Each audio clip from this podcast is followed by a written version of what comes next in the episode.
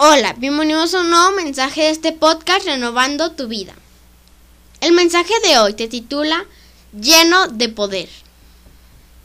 Las hormigas son criaturas muy pequeñas, pero pueden levantar 50 veces su propio peso. El escarabajo rinoceronte puede levantar 100 veces su peso. Eso sería como si una persona levantara algo que pesa unas 9 toneladas. O piénsalo de esta manera. Un oso polar pesa casi media tonelada será como levantar 18 osos polares. Más impresionante aún es el escarabajo de estiércol, que puede empujar 1141 veces el peso de su cuerpo, y mejor no pensar acerca de lo que está empujando. Dios puede depositar muchísimo poder y fuerza en empaques muy pequeños. De hecho, Dios ha depositado una cantidad increíble de poder y fuerza dentro de ti. Verás, cuando decides seguir a Dios y convertirte en uno de sus hijos, Él deposita su espíritu, el Espíritu Santo, dentro de ti. Tu cuerpo entonces se convierte en el hogar del Espíritu de Dios. Eso es un regalo indescriptible, pero también una enorme responsabilidad. Verás, el regalo del Espíritu Santo no fue gratuito. Dios los compró a un alto precio. Primera de Corintios 6:20. Y Dios pagó ese precio cuando su Hijo Jesús sufrió y murió en la cruz.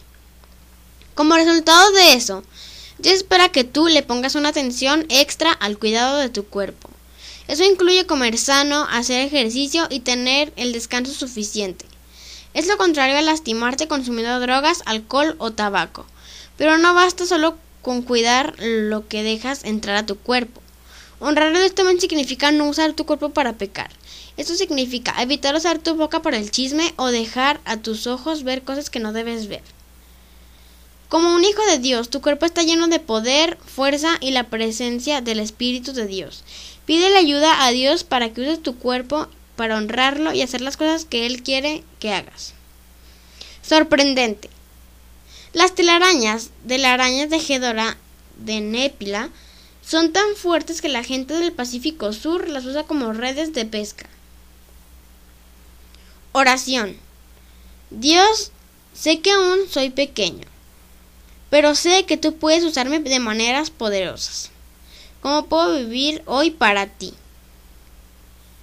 Amén. Recuerda que este podcast está disponible en Spotify y en mi página de Facebook y en mi canal de YouTube. Nos vemos la siguiente semana con un nuevo mensaje. Adiós.